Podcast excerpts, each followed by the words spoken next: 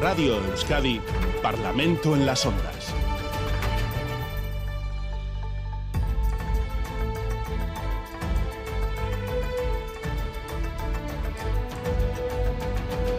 Las nueve y seis minutos de la mañana, sin más dilación, vamos a abordar ya el debate parlamentario de los sábados en Crónica de Euskadi fin de semana. Saludamos en los estudios aquí en Bilbao las parlamentarias de Partido Nacionalista Vasco y Euskal Herria Bildu, Maitane y Piñazar y Ollana Echevarrieta Gunón. Y también con nosotras eh, el representante del Partido Socialista de Euskadi, Enrico Gunón. Eh, bueno, buenos días. En, eh, John Hernández del Carrequín Podemos Ir, José Manuel Gil de Ciudadanos están en Donostia. Buenos días a los dos también.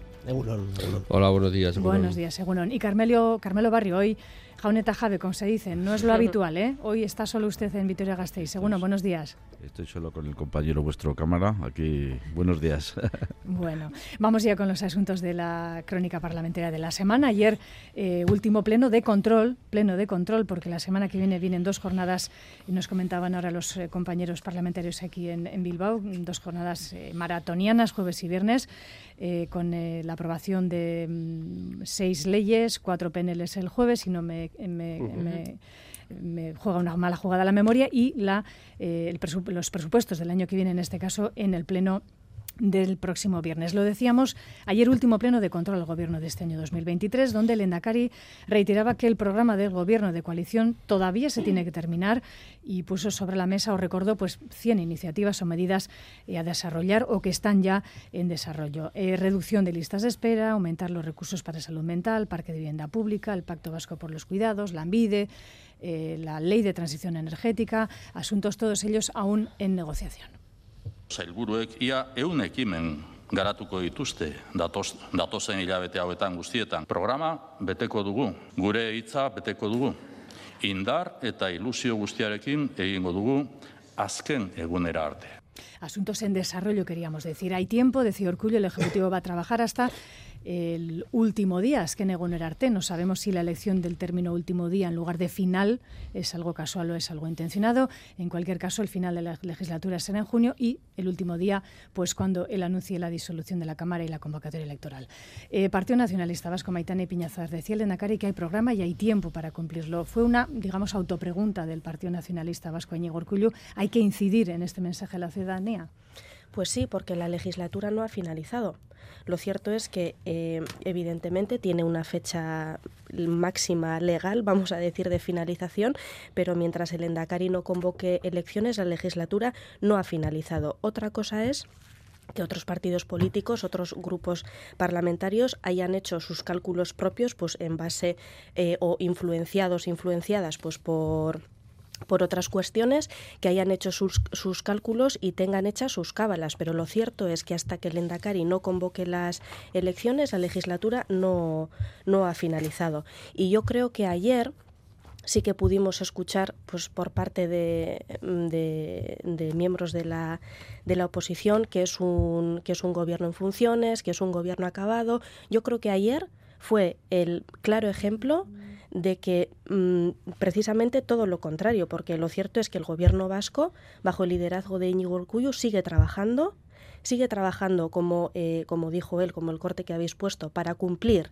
el programa de gobierno, para cumplir la palabra dada a la ciudadanía y sigue trabajando para lograr los retos que tenemos como país. Y esta es la, realidad y como he dicho, se pudo ver claramente ayer en el pleno de control, por mucho que incluso eh, algún, eh, algún portavoz parlamentario se despidiera directamente de él. Y es que el propio Lendakari dijo que en estos meses los y las consejeras, aparte del programa de gobierno, ya estaban llevando adelante eh, em, algunas iniciativas que, que, que, tú misma has citado ¿no? en, la, en la presentación. Son compromisos eh, adquiridos y compromisos también para continuar en esa, en esa mejora continua de los servicios públicos. Por, lo tanto, yo haría una pregunta, si eh, teniendo todo esto en cuenta, ¿de verdad creemos que estamos ante un gobierno en funciones?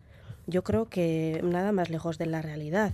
Eh, yo sí que diría que la actitud de algunos grupos parlamentarios sí que es de, una situación en funciones y sí que están mirando más a las elecciones, más que eh, finalizar nuestro mandato y finalizar con todas las iniciativas y todo el trabajo que tenemos por delante, porque todavía tenemos mucho trabajo por delante y la ciudadanía está esperando respuestas y está esperando que, que, llevemos esas iniciativas adelante y que sigamos con nuestro trabajo, algunos grupos parlamentarios están directamente en campaña electoral.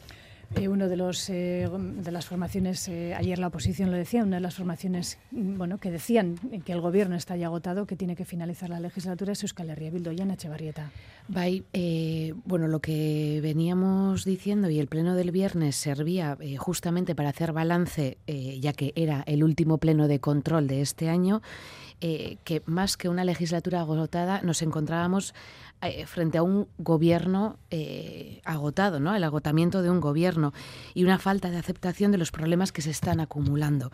Eh, ayer se pusieron encima de la mesa diferentes temas, uno de ellos lo, lo, trataremos más adelante, ¿no? Pero también se pusieron encima de la mesa datos como los del sociómetro, que hablaba de un incremento del descontento de la población en materias tan sensibles como los servicios públicos, la sanidad, educación y vivienda. Es, un descontento que se ha doblado o triplicado en muchos de los casos y que frente a este incremento del descontento, de esta percepción que veíamos que estas percepciones vienen acompañadas de vivencias personales, pero que son muy políticas, ¿no? Eh, eh, pues que se necesitaba un gobierno que, hiciera frente eh, a esta realidad, que aceptara lo, que está, lo que está sucediendo. Y más que pedir o exigir un adelanto, lo que estamos pidiendo es claridad, claridad en hasta dónde y cuándo eh, se van a convocar esas elecciones, porque hay muchísimas especulaciones y vuelvo a decir, como ya lo he dicho alguna vez eh, en, esta, en estos micrófonos, las especulaciones incluso han venido por parte del, del propio, eh, de los propios socios de gobierno o, del propio Partido Nacionalista Vasco en su momento cuando se puso marzo encima de la mesa. Quiero decir que no, no es Euskal Herria Bildu, no son los partidos de la oposición quienes hayan puesto una fecha, se está pidiendo claridad, saber hasta dónde vamos a poder llegar, porque como se dice, hay muchas leyes importantes encima de la mesa y no sabemos si vamos a poder llegar a, eh, tramitar eh, en los tiempos que estas leyes lo necesitan. Por eso lo que exigimos es claridad. Partido Socialista de Euskadi, Enrico. A ver, yo es que ya sé que puede ser eh, atractivo el querer especular con cuándo va a ser el final de la legislatura, cuándo van a ser las eh, elecciones, pero la certeza, la única certeza es que eso le corresponde decidirlo a una persona, y esa persona es el Endacari. Pero esto no es nuevo, es que esto es así desde las primeras elecciones democráticas de, este país. Entonces a mí me resulta sorprendente oír a algunos grupos parlamentarios decir es que no se sabe cuándo van a ser las elecciones. Bueno, como no se ha sabido nunca en ninguna otras elecciones anteriores. Primer punto. Entonces yo creo que eso es lo que tenemos que llevar un poco a la normalidad, ¿no? Porque, claro, eh, estar en, esta cuestión como si fuera lo que de verdad importa en este país, cuando van a ser las elecciones, pues a mí me, resulta increíble. Yo creo que los ciudadanos y las ciudadanas de, Euskadi, cuando oyen que estamos dedicando a esta especulación, eh, tanto ¿no? en este medio de comunicación, que lo único que hace es recoger lo que se ven también en otros, en otros medios, pero que le estemos dedicando tanto tiempo a cuándo van a ser las elecciones, no. Vamos a dedicarle tiempo a qué vamos a hacer hasta que sean las elecciones. Yo a eso es a lo que estoy dispuesto, porque las elecciones serán cuando sean. Nosotros estamos preparados. Hicimos una renovación hace mucho tiempo, tenemos a nuestro candidato elegido por primarias, el mejor candidato, en Ecuandueza, tenemos programa, sabemos gobernar, sabemos hacer las cosas, pero a partir de ahí, esto como partido político, como miembros del gobierno, en lo que estamos es a seguir dando soluciones. Y tú ponías un ejemplo cuando introducías este tema. Tenemos un pleno el día 21 o sea, la semana que viene, con seis proyectos de ley. Entre ellos algunos tan importantes como la ley de educación y me vais a permitir la ley de empleo, que va a ser una ley que va a dar nuevos derechos a la ciudadanía, por ejemplo, el derecho a la formación, que habla por primera vez y normativiza el empleo de calidad y que está ofreciendo soluciones a los problemas de, de los ciudadanos. Y eso es lo que hay que hacer hasta el último día dicho de una manera, me da igual cuándo vayan a ser las elecciones. Nosotros, como miembros del gobierno, vamos a seguir trabajando hasta el último día en seguir dando soluciones y como partido político estamos preparados para afrontarlas cuando sean. El Carguín Podemos y Ullón Hernández. es que yo creo que es, el propio Lendakari ¿no? y el gobierno los que desde hace meses pues llevan jugando en los medios de comunicación a posibles fechas electorales y son los que a los demás nos han nos han llevado un poco a este escenario de tener que hablar de cuándo son o no son las, eh, las elecciones. Yo coincido que, que, lo más importante no es cuál va a ser la fecha de las elecciones, ¿no? Coincido en esto con, con Eka Enrico, pero es que es el gobierno el que llegaba jugando a estos meses y es el gobierno al que le vemos, nosotros desde luego lo vimos muy claro cuando empezaron los presupuestos, le vemos con unas prisas enormes, le vemos con una actitud eh, también que ha ido cambiando. Los presupuestos de este año no han querido negociar con nadie, querían aprobarlos rápidos y ya está. Y ese pleno que vamos a tener esta semana, que también Caín ha puesto como ejemplo, donde va a haber seis leyes, bueno, para que nos entienda la gente que nos escucha, normalmente en los plenos eh, ordinarios del Parlamento Vasco, eh, iniciativas legislativas del Gobierno, como mucho solemos discutir dos. Se han metido ahora seis, rápido, corriendo eh, creo que va a haber un pleno también el día 28, que no suele ser habitual. Eh, finalmente no, me, dice por aquí el compañero, pero eh, estamos viendo unas prisas enormes por parte del gobierno por, aprobar cosas, ¿no? Y eso es lo que nos lleva a los demás grupos pues, a mostrar una preocupación, porque claro, ante un gobierno que tiene prisas por acabar, porque eso lo vemos, eso, eso no, se puede, no se puede discutir, y ante un descontento creciente de la ciudadanía, pues sí que creemos que es bueno despejar incertidumbres y que la gente sepa cuándo va a poder expresarse en, las urnas. Y luego creo que también detrás de todo esto hay una cosa que no se suele decir, pero bueno, que yo creo que es el PNV está haciendo todo esto porque el PNV sí que lleva meses haciendo cálculos de cuándo a ellos les interesan las elecciones con todos estos factores. Sabemos que uno de los momentos donde no les interesan es precisamente al final de la legislatura, que es junio, porque coincide con las europeas y al Partido Nacionalista Vasco pues no le interesa. Y por lo tanto es el gobierno el que el que nos está llevando a esta situación de hablar de cuándo son o no son las elecciones. A nuestro grupo parlamentario eh, creo que somos los menos interesados en, en un adelanto electoral. Estamos conformando ahora mismo la coalición.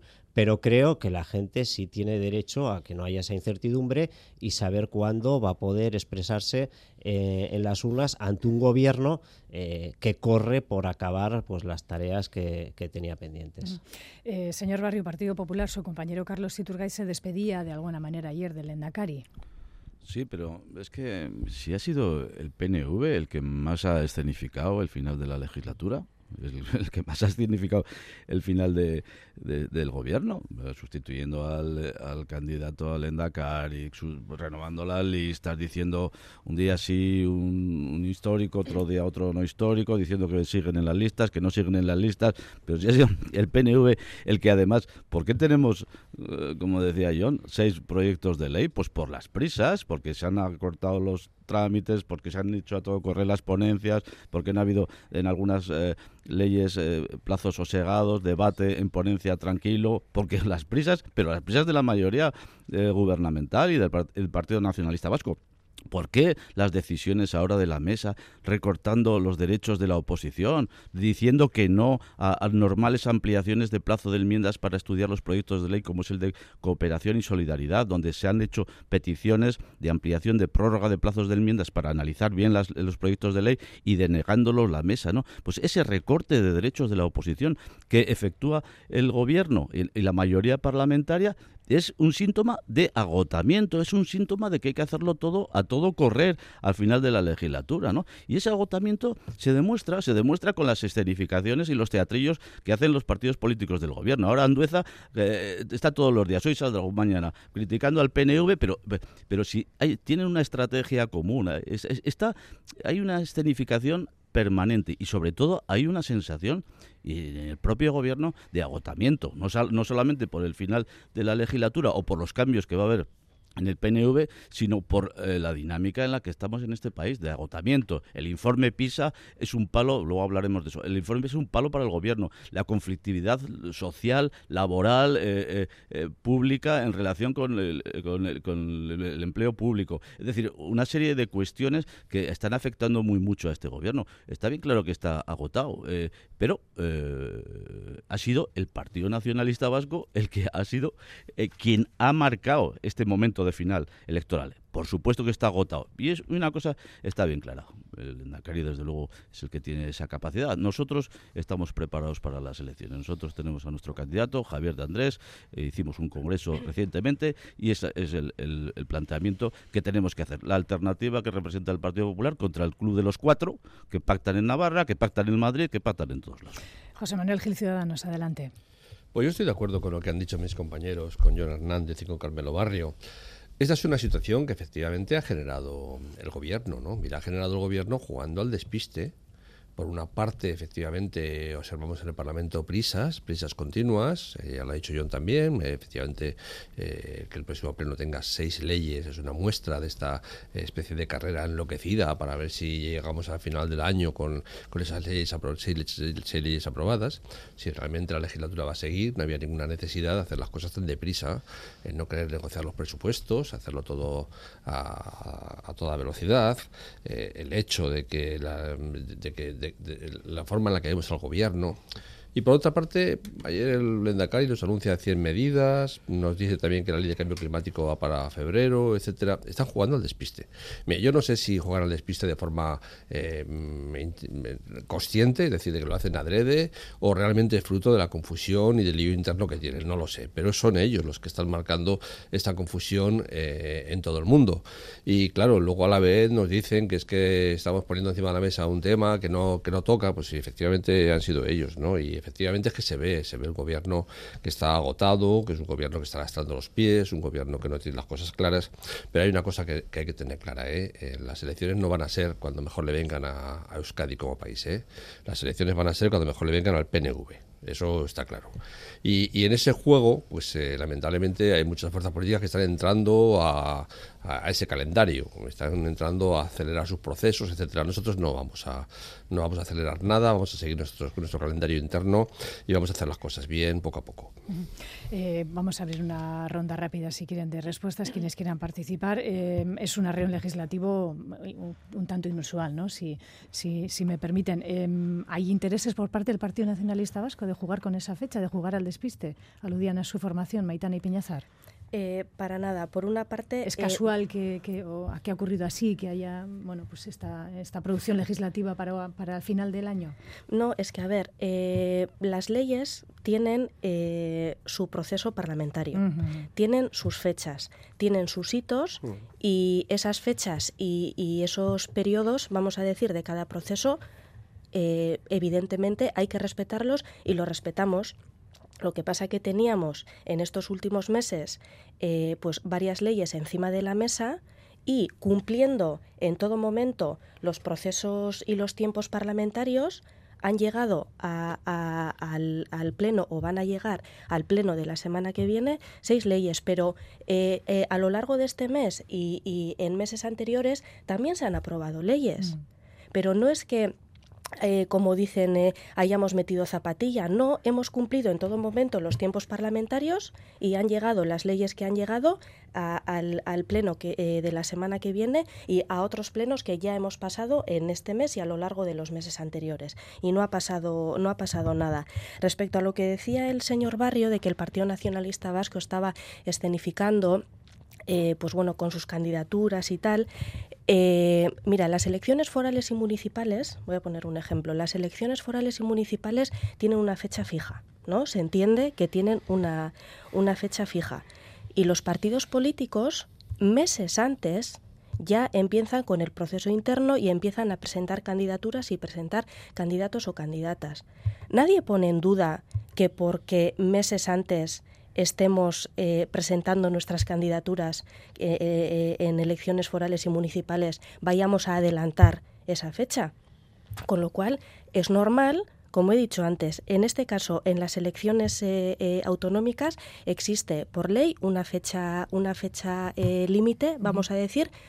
Por lo tanto, ¿por qué nos extrañamos si presentamos nuestras candidaturas meses antes? Pues evidentemente evidentemente, como lo ha hecho el Partido Popular, como lo ha hecho Euskal Herria Bildu y como lo han hecho eh, todos los partidos políticos. Pero lo que no entiendo es por qué eh, nosotros en este caso hemos propuesto a las, eh, a las bases eh, que el candidato sea Manuel Pradales. Ahora ya el proceso interno ya está, ya está abierto. En el mes de enero se verá si las bases ratifican y ratificamos esa, esa propuesta pero no entiendo por qué se, se, pone el foco en el Partido Nacionalista Vasco cuando todos los partidos políticos presentan sus candidaturas meses antes, y es que es lo más normal.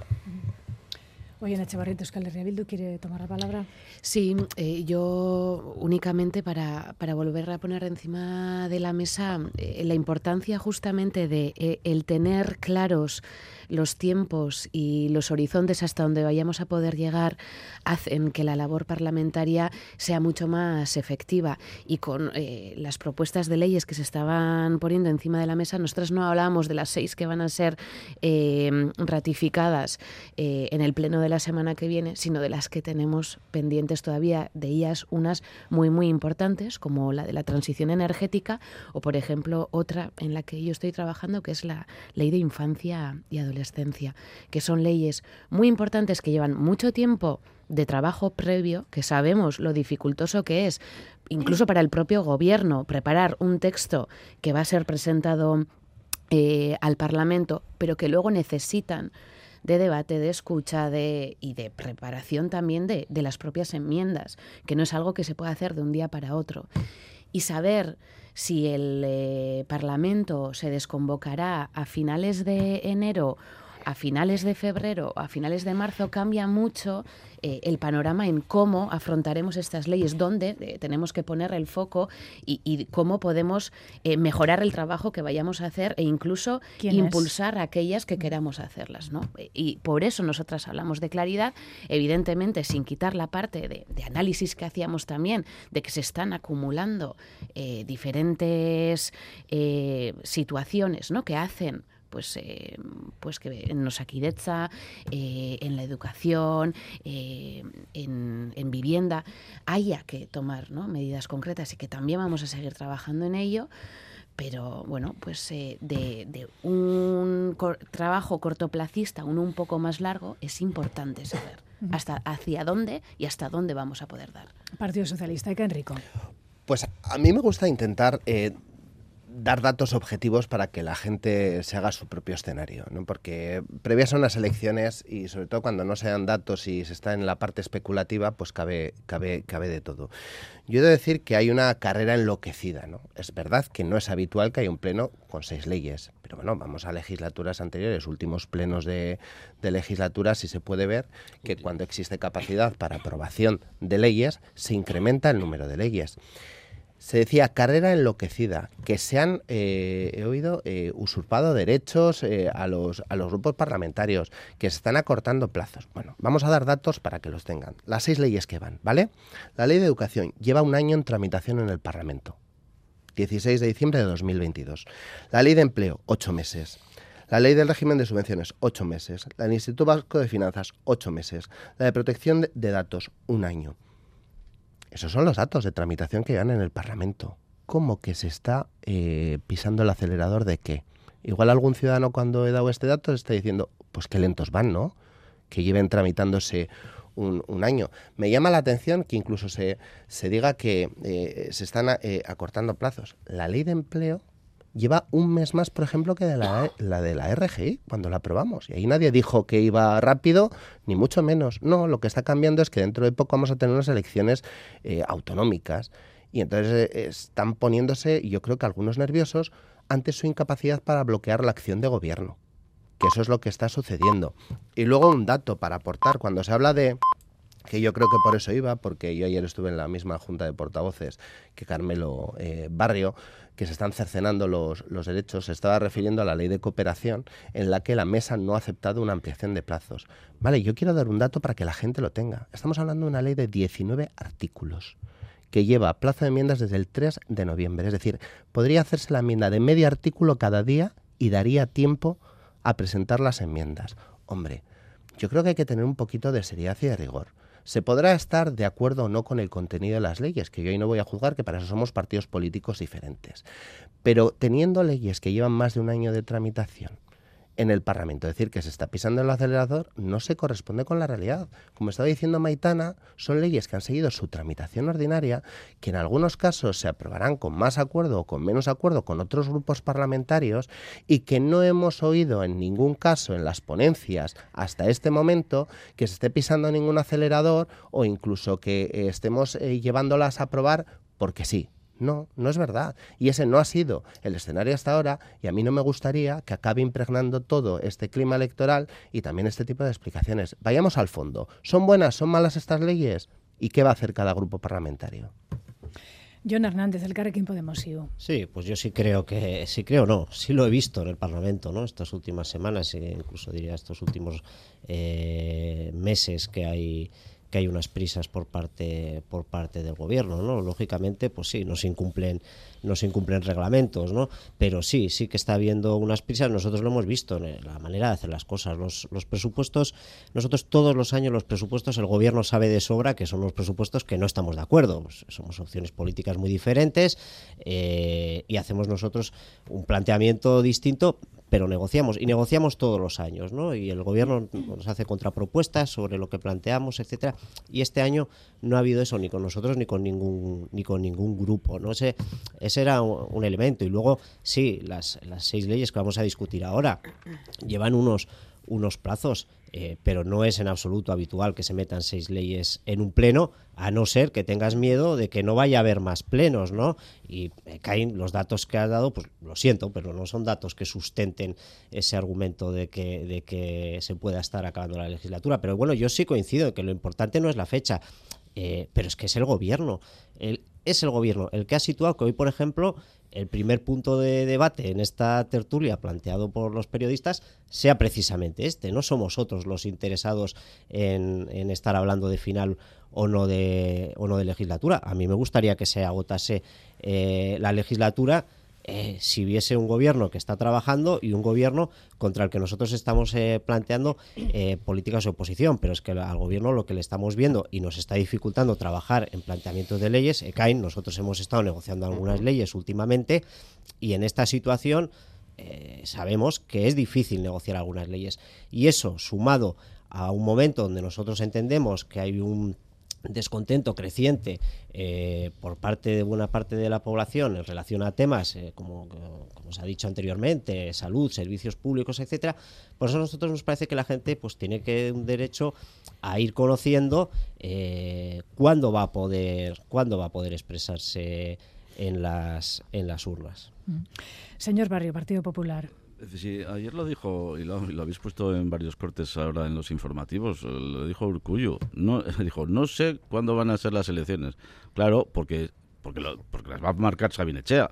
Porque será cuando, pues, cuando levante el teléfono eh, Ortúzar y le diga, pues oye, nos interesa que las elecciones sean en tal fecha. Ese es, ese es el escenario en el que estamos, ¿no? Y ese nerviosismo hoy del PNV, pues hace que obliga al gobierno y obliga a la mayoría parlamentaria precisamente eso, ¿no? A, esta actitud febril en este momento de no ampliar los debates eh, de los proyectos de ley en las ponencias, de cerrar todo cuanto antes, porque nadie sabe nada y el gobierno tampoco, la mayoría parlamentaria tampoco, y será Ortúzar y será Sabine Echea quien diga cuando sean las elecciones. Cuando más le convenga al, señor candidato nuevo, pues, pues, habrá que llevarlo por ahí para los sitios para que sea conocido o ya veremos, ¿no? O interesa hacerlo cuanto antes. Ese es el asunto fundamental, esa incertidumbre que se genera a través de, de estar pendientes del nerviosismo del Partido Nacionalista Vasco. Y vamos a ver, y vamos a ver.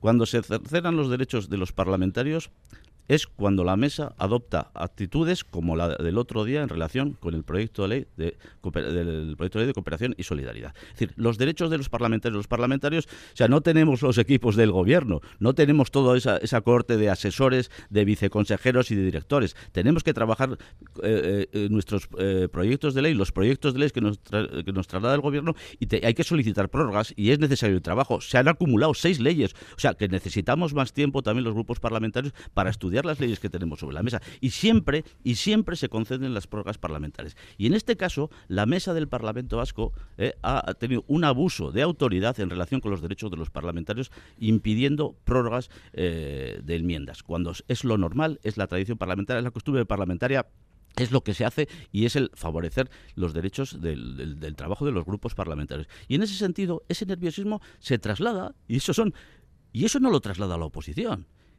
Por ejemplo, en la ley del proyecto de ley de educación que se debatía en, ponencia, un grupo parlamentario, que no es el nuestro, pidió un informe en relación con algunas cuestiones, algunas enmiendas que no estaban claras en su tramitación y se denegó ese informe jurídico de, los servicios de la Cámara y se denegó ¿por qué? Porque había prisa, para, había que cerrar la ponencia. Porque no es lo habitual, no puede servir el mismo argumentario para una cosa y el contrario para la otra. ¿Cómo que no? Perdona, ¿cuántos informes se piden en medio de una ponencia? Pues los que hagan falta. No, Carmelo, no, no, digas algo que no es así. ¿Cuántos informes han pedido para, para una ley en medio de una ponencia en esta legislatura? Ninguno. Pero, Ninguno. Pero, no me digas, pero no es me digas que si se quiere hacer obstruccionismo también habrá que decir que no. Pero ya te digo, obstruccionismo, obstruccionismo, pedir un informe jurídico para clarificar Carmelo, determinadas cuestiones. 19 artículos, pero, 19 artículos, una ley que habéis tenido más de un mes para enmendar y que todavía no ha vencido el plazo. Pero, pero, pero, que vence el 19. Pero tú sabes la cantidad, es que todo mezclado, los presupuestos, las seis leyes, si las seis leyes que, van vencieron su plazo de enmienda hace más de tres meses. Tú defiende lo que quieras, pero los derechos de los parlamentarios son sagrados. y vosotros en la mesa del Parlamento lo sabéis muy No es verdad. También es sagrado el derecho que tiene José Manuel Gil a terminar con esta ronda, porque tanto el Partido Socialista como el Partido Popular han agotado ya su, su tiempo. Señor Gil, cuando le, le pues agradezco mucho que me proteja mi, mi tiempo, porque si no, efectivamente aquí estamos en este circo. A ver, a nosotros nos parece que no tiene mucho sentido estar aquí especulando sobre si el gobierno va a apretar el botón nuclear en enero, febrero o marzo, ni tampoco tiene ningún sentido estar debatiendo acerca de si el gobierno ha apretado el acelerador o no, o va tranquilo y va en su ritmo. Eh, lo que sí que vemos es que el gobierno está agotado. Eso, eso creo que lo ve mm, todo el todos los ciudadanos vascos, ¿no? Lleva mucho tiempo arrastrando los pies. El mito de la nueva, de la buena gestión del PNV se ha derrumbado en esta legislatura. Observamos el lío que hace ya muchos meses que tenemos en los Osakidecha. Osakidecha suspende por primera vez en el deustobarómetro y se ha convertido en la segunda preocupación de los vascos. De educación, ¿qué vamos a decir? todos los días huelga, eh, a la puerta una ley que va a ser desastrosa para el futuro de la educación vasca, eh, lamentables resultados de PISA eh, que, que, han dado lugar incluso ayer en el Pleno a un montón de preguntas de la oposición, huelgas, conflictividad en todos los frentes. Es evidente que es necesario un cambio no solo de política, sino también de caras. Y esto también es lo que nos hace ver a todos que esta, que esta situación es difícil prolongarla y que mm, si realmente se atendiesen los intereses del país, habría que convocar elecciones pronto. No podemos seguir teniendo un gobierno en el que el propio Lendakari ya es un, ya es un Lendakari eh, amortizado, agotado, y por lo tanto esta situación es bastante insostenible. A partir de aquí, pues efectivamente, el tiempo que estemos haremos todo lo que podamos y intentaremos salvar los muebles de todos lo mejor posible. Pero, pero creo que no tiene ningún sentido estar especulando sobre cuestiones que no dependen de nosotros.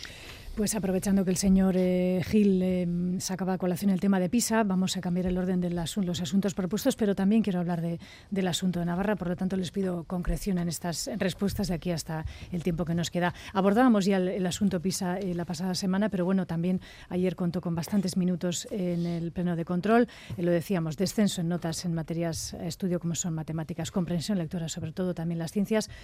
Partido Nacionalista Vasco Lendakari ayer hacía, bueno, parte de autocrítica, hay que mejorar y hay margen de mejora, precisamente este informe pues marca los puntos que son necesarios mejorar. Aún así, la educación en Euskadi es buena, decía Orcullo. A ver, yo creo que eh, cuando analizamos los resultados, en este caso del informe PISA, eh, no podemos hacer una lectura sesgada, e interesada o parcial, ¿no? que es lo que creo que se está haciendo. Esta prueba, eh, la prueba que se realiza para llegar a las conclusiones del informe PISA, es una prueba que se realiza a un número limitado de estudiantes de 15 años, en un momento muy concreto, además. Eh, es una edad que ha sufrido las consecuencias de la pandemia, eh, pues bueno, de una manera más acentuada, podemos decir. Y, y bueno, de hecho, el propio informe PISA hace o tiene un capítulo especial dedicado a la pandemia y a las consecuencias que ha traído la, pandemia para, para, bueno, para eh, los jóvenes y las jóvenes eh, de esta edad.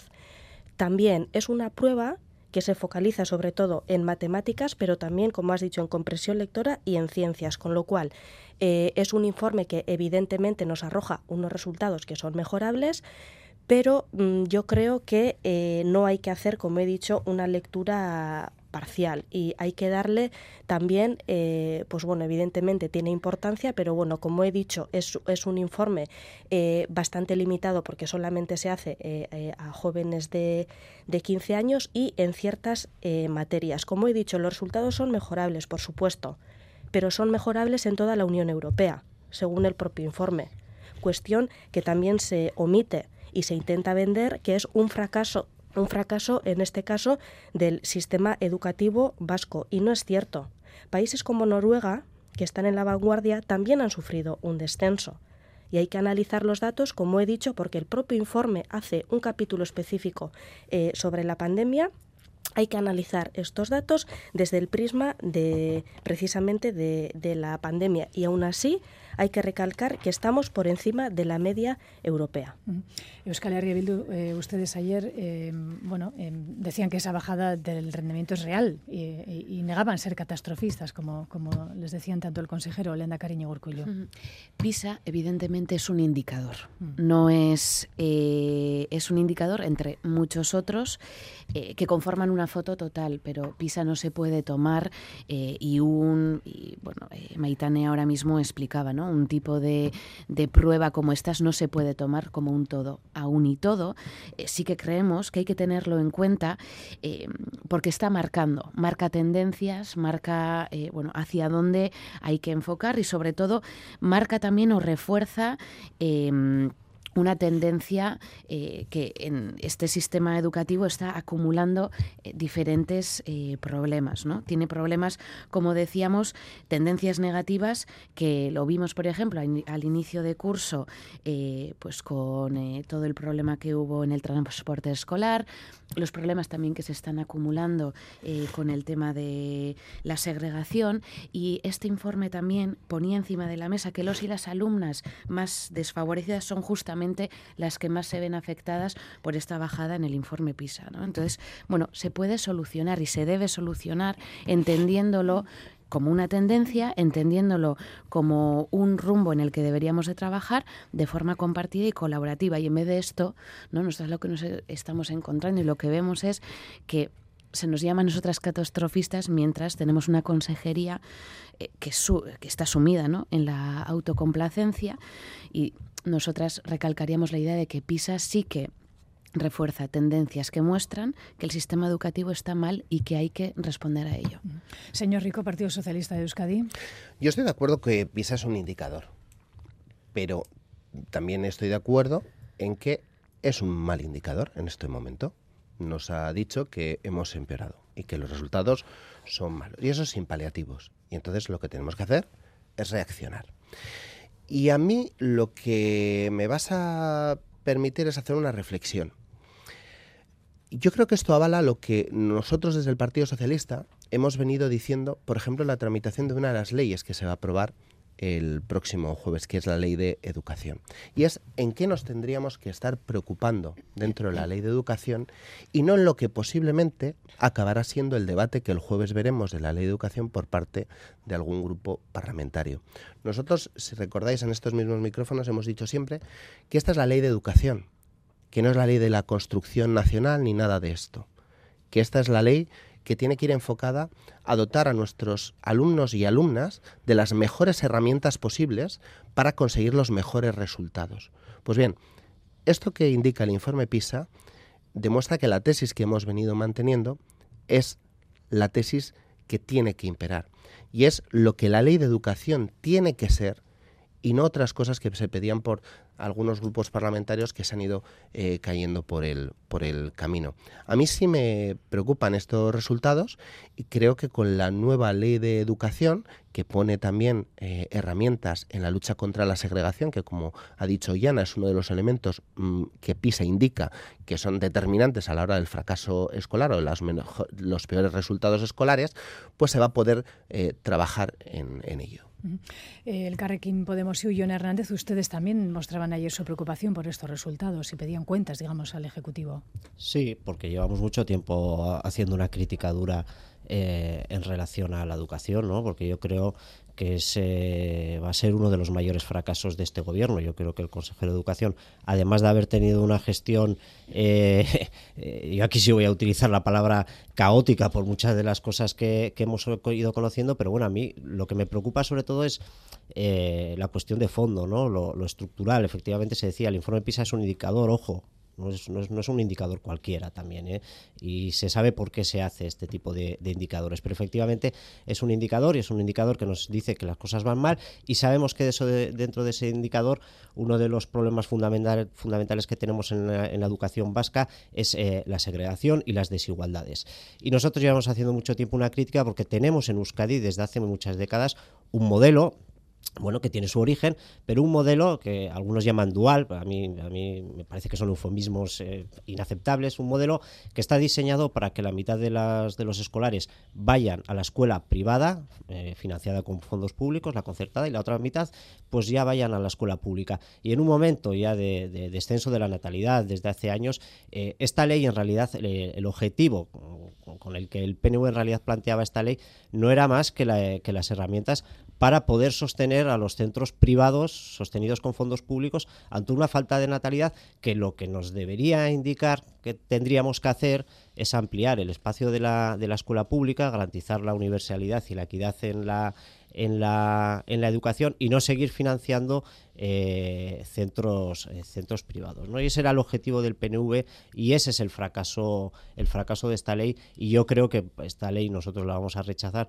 porque efectivamente no ataca al, fondo de la cuestión y no va a acabar con, la inequidad y con esa segregación que tenemos en, la, en, la, en el sistema educativo vasco, eh, que Euskadi es la segunda comunidad con más segregación escolar y esto no es por casualidad y con las pequeñas medidas que se puedan incluir en la ley no se va a solucionar esto porque en el origen y en el corazón de este problema está ese modelo que ellos llaman que llaman dual para compatibilizar una escuela privada financiada con fondos públicos que no es necesaria desde luego en estos momentos. Y eso lastra a la capacidad de la educación pública eh, de un sistema público que pueda garantizar la escolarización eh, de todo el mundo en igualdad y en, y en equidad. ¿no? Y eso nos preocupa y esta ley también es una de esas leyes en la que ahora ha habido prisa eh, porque la quieren porque la quieren aprobar. ¿no? Carmelo Barrio, Partido Popular. Sí, lo malo del informe PISA es, es la profunda sensación de fracaso, ¿no? Porque ya en el 2018 los datos fueron muy malos para nuestra educación y para estas materias que se analizan y en 2022 se ha ido a peor todavía. Es decir, esa sensación de fracaso, ese el no haber sabido hacer una reflexión eh, sosegada, pero decidida en relación con qué, cuáles son los problemas de nuestra educación, esa, ese deterioro y además viendo que damos un paso Castilla-León Cantabria, que son los mejores de España en relación con eh, la, eh, la, educación y los niveles. Y no han perdido, desde luego, el espacio eh, y la calidad que ha perdido la educación vasca, ni mucho menos, ¿no? Están bien, están bien en, los, en los niveles, ¿no? Están los mejores, aquí a un paso. Es decir, son, forman parte de nuestra sociedad, son igual que nosotros, ¿no? Tienen los mismos problemas que nosotros en relación con la pública, la concertada, en relación con los estudiantes que vienen de fuera. Es decir, tienen los mismos problemas y sin embargo están mejor que nosotros. Esa es la sensación de fracaso, que en 2018 ya fueron malos y ahora son peores, ¿no? Es decir, eh, se vive en un retroceso educativo y eso habrá que analizarlo. Y hay que analizarlo además descarnadamente y hay que ver que la cuestión lingüística influye decididamente en estas, en estas cuestiones. Esa imposibilidad de muchas familias de elegir con libertad el modelo A porque no, hay, no tienen opción, no tienen oferta de modelo A, porque son la lengua materna como de la, de la mayoría de los vascos están en castellano y quieren escolarizar en castellano y no pueden, pues hay que analizar todas esas cuestiones. Desde luego, con la ley que se va a aprobar, con nuestro voto en contra, el próximo jueves, eh, los problemas estos se van a agravar, porque una ley que establece solo un eje vertebrador, que es el euskera, cuando tenemos dos lenguas oficiales y además una, el castellano, mayoritaria en relación con, ser la lengua materna de los alumnos y las alumnas, y solamente establece como eje vertebrador el euskera y no los dos ejes vertebradores de la educación, eso es grave y eso ya empezamos mal. Y una ley como la que se va a aprobar con nuestro voto en contra el jueves de educación, que establece eh, comisariados políticos, que establece consejos políticos, que politizan la educación con los consejos municipales o que desconfían del, eh, profesorado con el Instituto eh, para el Aprendizaje del Euskera, que va a ser la policía del Euskera, que desconfía de lo que hacen los profesores en aulas, patios y claustros, no va a ser una ley de mejora educativa. Está bien claro que, hay que si hay que buscar el éxito, Finalice, por favor, eh, eh, el éxito académico, el éxito educativo y pedagógico no va a ser con los instrumentos que hoy tenemos sobre la mesa. Y eso se ha constatado en este fracaso. Señor Gil, eh, Ciudadanos, PISA. Pues nosotros estamos muy preocupados por la educación, lo saben bien mis compañeros, porque es un tema recurrente para nosotros. Primero porque nos parece que la educación es el tema más importante de todos los que trabajamos en la política, ¿no? Y en segundo lugar porque creemos que tenemos una educación en Euskadi con graves problemas. Nosotros no vamos a decir que todo es un desastre porque no es verdad, hay algunas cosas que funcionan bien pero, tenemos graves problemas. Eh, efectivamente tenemos un problema de segregación, pero tenemos sobre todo un gravísimo problema de resultados, un gravísimo problema de calidad. Y esto no lo ha puesto encima de la mesa PISA ayer. Esto es una tendencia que llevamos viendo en informes de diferentes tipos desde hace años y lo llevamos denunciando en el Parlamento desde hace años. Incluso eh, puestos encima de la mesa por informes del propio gobierno vasco, del IBEISEI.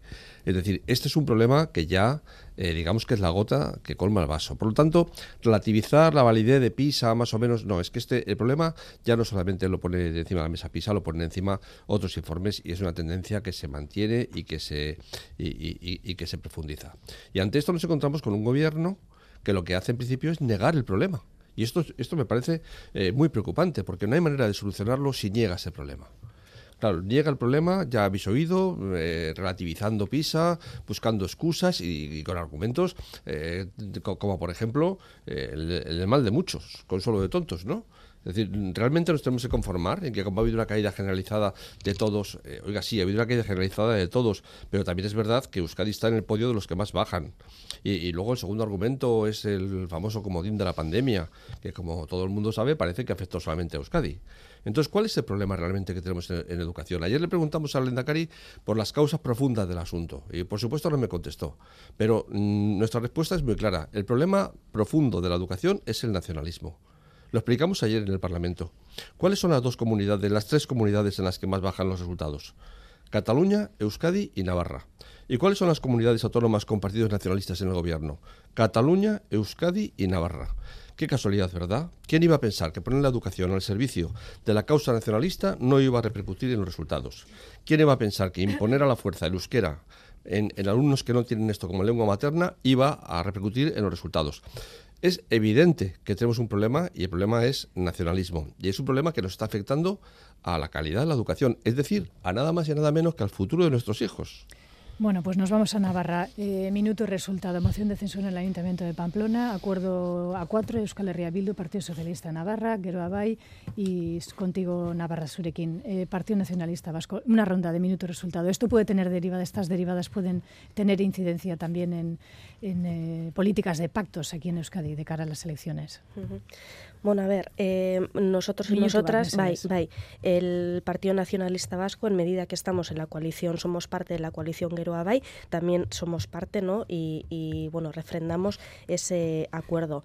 Quiero recordar que estamos y estuvimos también, porque nosotras desde el principio eh, supimos que esto podía pasar y desde el principio estuvimos dispuestos y dispuestas a, a, apoyar, en este caso, a Sirón como alcalde. Incluso Mm, mm, si, recordamos, en un momento puntual de bloqueo hubo, eh, desde Geroa Bay se propuso a, un candidato alternativo para romper con ese momento de bloqueo, con lo cual estamos y estuvimos.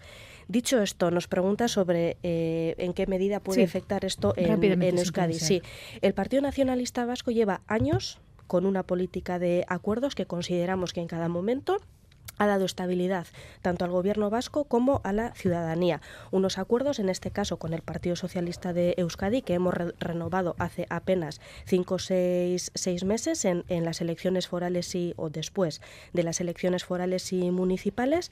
Y es que nosotras y nosotros eh, lo tenemos claro. Hemos primado siempre la gobernabilidad y la estabilidad para nuestras instituciones y a partir de ahí las estrategias o, o bueno, las intenciones que puedan tener otros partidos políticos que no sean en este caso el Partido Nacionalista Vasco, pues tendrán que responder ellos y ellas. Euskal Herria Bildu. Bueno, creíamos y creemos que los y las perjudicadas de la no capacidad de acuerdo que hubo a principios de la legislatura era la ciudadanía de Iruña eh, la parálisis y mm, eh, un gobierno de la derecha eh, necesitaba que fuéramos capaces de mostrar capacidad para llegar a acuerdos entre diferentes y ensanchar los derechos sociales y territoriales y evidentemente creemos que eso que ha sido posible en Iruña, en Afarroa o incluso en Madrid debería de serlo en todos aquellos pueblos o ciudades que entendemos como progresistas. Y justo es que ahora mismo leía que en Guernica por responsabilidad por de fuerza más votada, em, nuestro partido ha propuesto una moción de censura al Partido Nacionalista Vasco para hacer frente a la misma situación de ingobernabilidad y parálisis que está sufriendo el pueblo por Zaco Herría, un acuerdo que se desliga de este contexto, pero que de alguna forma sí que necesita del apoyo y de la capacidad que podamos tener eh, para que sin injerencias seamos capaces de llegar a gobernabilidad para Guernica-Lumo. Partido Socialista de Euskadi, Enrico. Yo voy a empezar diciéndolo claramente. No vamos a hacer lendakari a ningún candidato de EH Bildu y no vamos a hacer ningún acuerdo de gobierno con, con EH Bildu, porque nos separan cosas en el terreno ético, por supuesto, pero también nos separan en nuestro modelo de país y nuestras prioridades, ni más ni menos. Y lo que ha pasado en Pamplona es una cuestión que tiene una eh, dinámica muy local, en una situación de bloqueo de un ayuntamiento que lleva cinco años sin presupuestos, sin presentar presupuestos, que se ha visto agravada la situación con la nueva alcaldesa, mirando mm, por encima del hombro a todos los grupos eh, municipales. Y me gusta mucho cómo has planteado esta cuestión. Cuatro grupos cuatro grupos, porque en otros medios de comunicación parece que esto va a ser porque el Partido Socialista y Bildu han firmado nada. No, es que el desgobierno de UPN ha conseguido poner de acuerdo a todos los grupos de la oposición que no son la derecha o la extrema derecha, que cada vez se difumina más esa frontera. John Hernández, el Carguín Podemos ir adelante, por favor. Sí, no, nosotros la misma política en todas partes. En este sentido, Pamplona para nosotros no es solo una una cuestión, una excepción local. Nosotros, eh, lo que han hecho nuestros compañeros de Izquierda Unida y de Podemos en, en, Pamplona es lo que haríamos aquí si pudiéramos y lo que haríamos en Cuenca.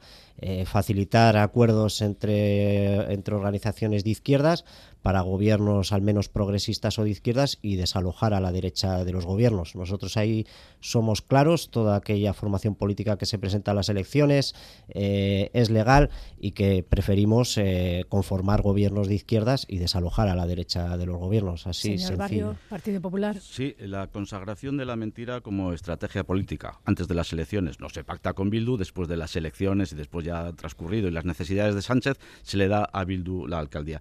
Sánchez dio la orden al Partido Socialista de Navarra y al PNV de que había que quitar a UPN y poner a Bildu. Y, el PNV lo ha cumplido. las órdenes de Sánchez, que ya el club de los cuatro, efectivamente, los cuatro, pues el club de los cuatro, ahora con, la, con, la, dimensión de Pamplona sobre la mesa. Está bien claro que eh, en Euskadi, y decía Ekain que no van a pactar con Bildu, vosotros haréis lo que os diga Sánchez. Y si a Sánchez le interesa que pactéis con Bildu, le pondréis a un lendakari de Bildu, hombre. Pero eso ya lo sabes, así que no sigáis mintiendo. El mismo grupo que ha aprobado en Andosilla, Navarra, los presupuestos junto con UPN y H. Bildu. PP, UPN y H. Bildu, lo dice. ¿eh? Adelante, sí, gracias. Muchas veces repiten los socialistas esto de que es un tema local y de que no van a hacer eh, el lendakari a nadie de Bildu. Excusatio non petita, acusatio manifesta. Por mucho que se esfuercen los socialistas, todos sabemos que esto no es un tema local. Todos sabemos que este es el pago por poner a Chivite de presidenta de Navarra y a Sánchez en la Moncloa. Entonces, ¿por qué no tratamos a los eh, ciudadanos como adultos? Sánchez ya sabemos que ha cruzado casi todas las líneas rojas con tal de ser presidente. De ser presidente. Y digo casi porque en las próximas elecciones vascas se plantea la gran incógnita. ¿Lo van a hacer eh, también con el PSOE? Pues han dicho que no, pero ¿qué valor tiene hoy la palabra de un socialista? Realmente, ¿cuántas veces dijo Pedro Sánchez que nunca pasaría con Bildu o que no habría amnistía? Pues los ciudadanos creen que tenemos más valor que la de, que la de tu partido político, por ejemplo. Al menos hasta ahora. es que yo no te voy a admitir. Delante mío no vas a decir eso. ¿Cómo que qué valor? Pues qué valor tiene mi palabra. Pues lo dejamos aquí. Pues, que viene retomamos la tertulia. Gracias.